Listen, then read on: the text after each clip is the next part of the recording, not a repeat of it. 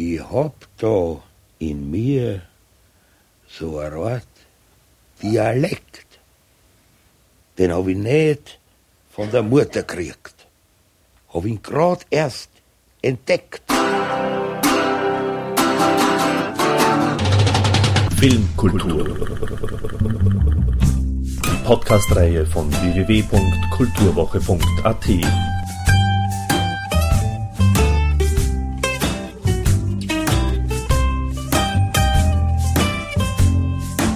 Präsentiert von Manfred Horak. Herzausreißer, so heißt der Kinofilm von Regisseurin Karin Berger, der nun endlich auch auf DVD erscheint. Egal ob gescholten oder verehrt, das Wienerlied hat seine lange Tradition überdauert. In kaum einer anderen Musikrichtung vermischen sich Lebensfreude und Melancholie, so wie hier. Und natürlich darf auch das berühmte Schmalz nicht fehlen. Die im besten Wortsinne bewegende Dokumentation der Niederösterreicherin Karin Berger begnügt sich nicht damit, einen Überblick über die Geschichte und Szene zu verschaffen, sondern stellt die Künstler mit all ihren sympathischen Eigenarten und ihrer kreativer Energie in den Vordergrund. Und so macht der Film seinem Untertitel Neues vom Wienerlied alle Ehre. Als Zeugnis dafür, dass Wienerlied zur Freude seiner Fans noch immer besteht und keine Scheu vor Weiterentwicklung kennt. Ich traf mich mit der Regisseurin Karin Berger zu einem wienerisch andächtigen Gespräch.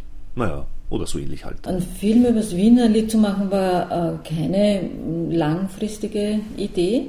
Äh, ich bin dazu gekommen, einerseits deswegen, weil ich sehr viele Musikformen und Musiker kenne, die jetzt äh, sich mit Wiener Musik auseinandersetzen, sich mit dem Wienerlied auseinandersetzen und mich interessiert hat, warum tun die das eigentlich? Also warum lässt man das nicht, wo es ist. Es ist ja nicht äh, in weiten Kreisen der Bevölkerung nicht sehr beliebt.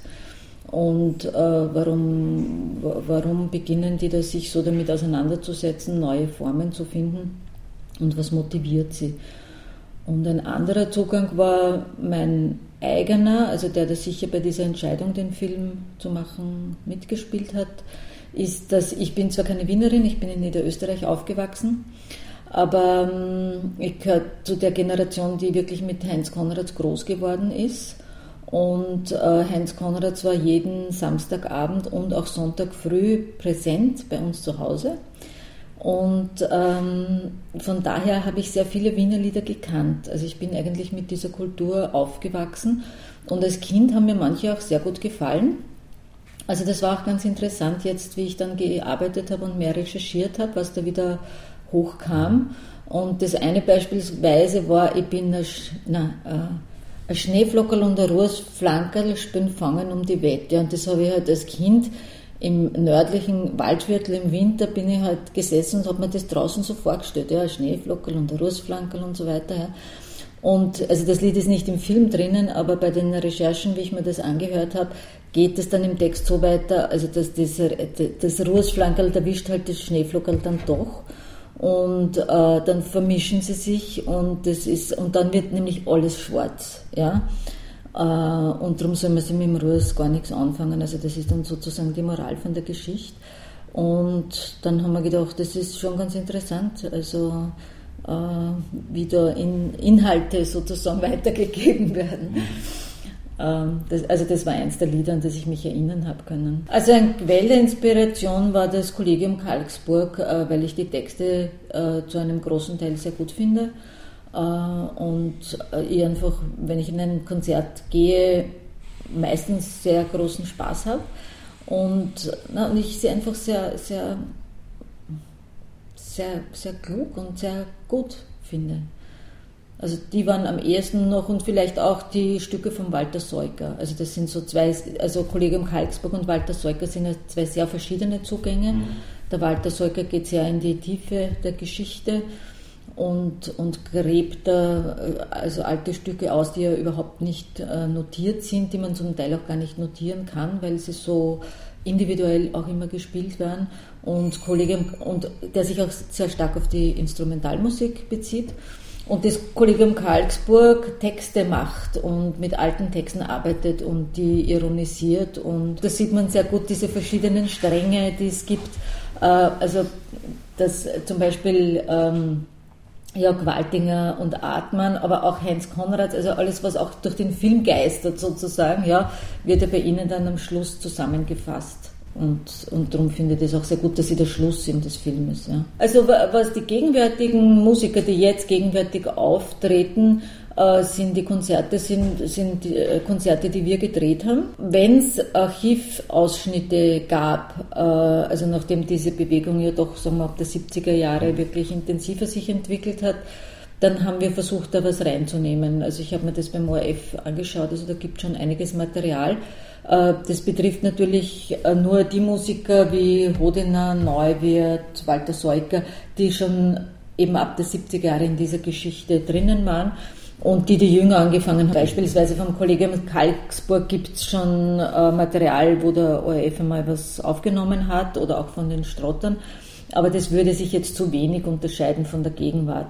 Während man zum Beispiel beim Walter Seuker, also wenn der 20 Jahre jünger ist oder wenn der, der Neuwirt als Wilder auf der Bühne steht, äh, dann kriegt man einfach ja also über die Personen hinaus was mit und kriegt den Zeitgeist und die Stimmung mit und und für jemand wie mich, der die 70er Jahre aktiv erlebt hat, ist es auch immer sehr lustig, wie man da ausgeschaut hat. Ich habe einmal zum Beginn mir sehr viel Archivmaterial angeschaut. Eben auch, also ich glaube 25 Spielfilme habe ich angeschaut und Stunden und Stunden beim ORF. Ja. Und äh, also mit dem ORF gab es eine Kooperation, also vom finanziellen her war das, glaube ich, kein Problem. Und äh, bei, den, bei den Archivaufnahmen bei Spielfilmen muss man dann immer sehr aufpassen, woher das kommt und wie das verwendet wird.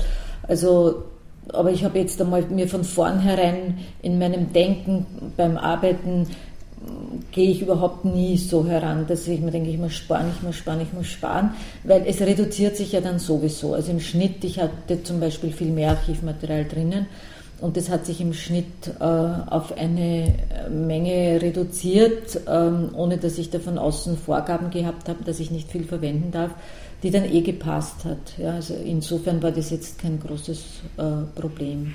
Aber ich glaube, also wenn man jetzt, äh, ich weiß nicht, sagen wir, ein sehr, sehr kleines Budget hat und vielleicht alleine einen Film machen will und dann mit Archivmaterial, dann kann das eventuell auch sehr schwierig bis unmöglich werden. Kommt immer darauf an, man kann es nicht allgemein sagen. Also gibt es da noch einen Director's Cut? Es gibt eine längere Fassung, es gibt auch noch eine andere Fassung und dann sind verschiedene Entscheidungen gefallen, wo wir uns immer mehr der Fassung, die wir jetzt eben haben, angenähert haben. Das Wiener Lied äh, für den Film jetzt zu definieren oder abzugrenzen, das war wahnsinnig schwer. Also ich kann natürlich sagen, das Wiener Lied, das klassische Wiener Lied, das ist sowieso vorbei und, und alles andere hat neue Strömungen äh, in sich.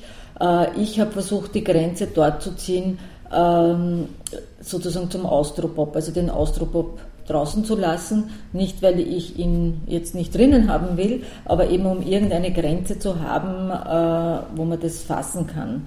Und ich habe im Film dann auch so Formen, ich habe eigentlich relativ wenig Crossover-Formen drinnen, weil es mir darum ging, wirklich jetzt einmal zu schauen, also was ist das Wienerische und äh, wo liegen da die Probleme und äh, warum machen die Leute das.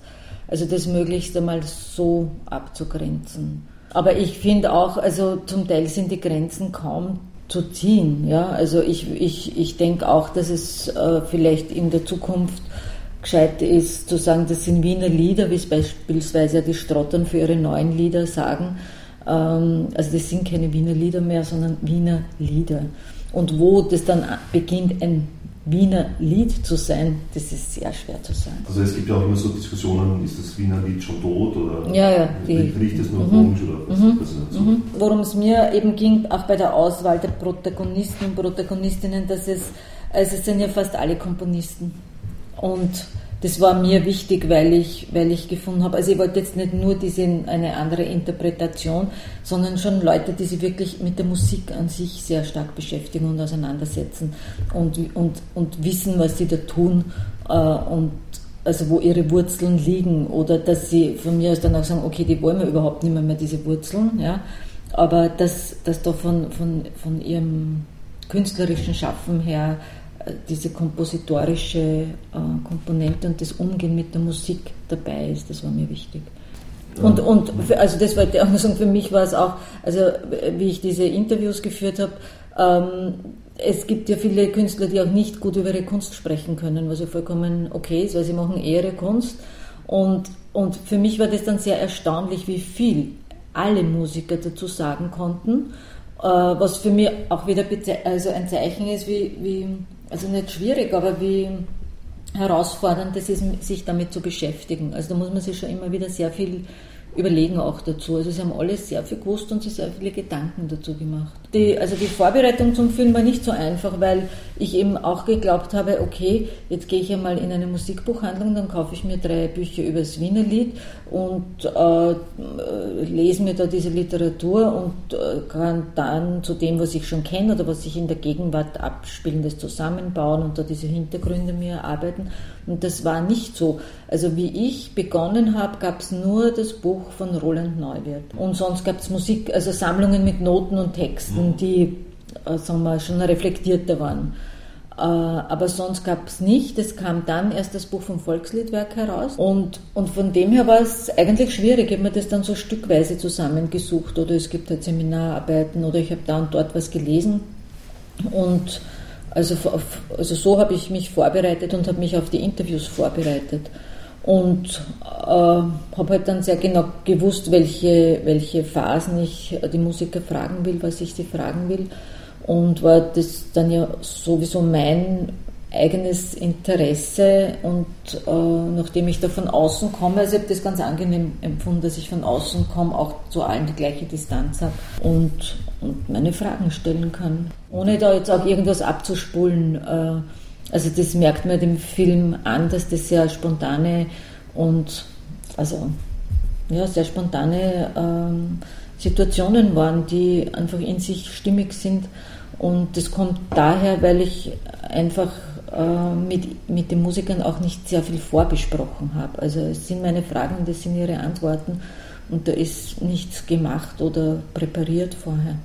Ja, es wäre vermutlich nicht so gut geworden, aber es wäre natürlich, also es gibt schon äh, andere Formen, wo man halt auf das mehr Wert legt, äh, dass die was Schönes und was Richtiges sagen und ähm, weiß nicht, dass das halt alles mehr einfach schöner und perfekter ist. Ja? Also das, so wie, wie, wie, also die Sprache im Film ist ja nicht perfekt. Ja, ja und, aber das Wiener Lied ist ja auch nicht ist perfekt. Auch nicht perfekt.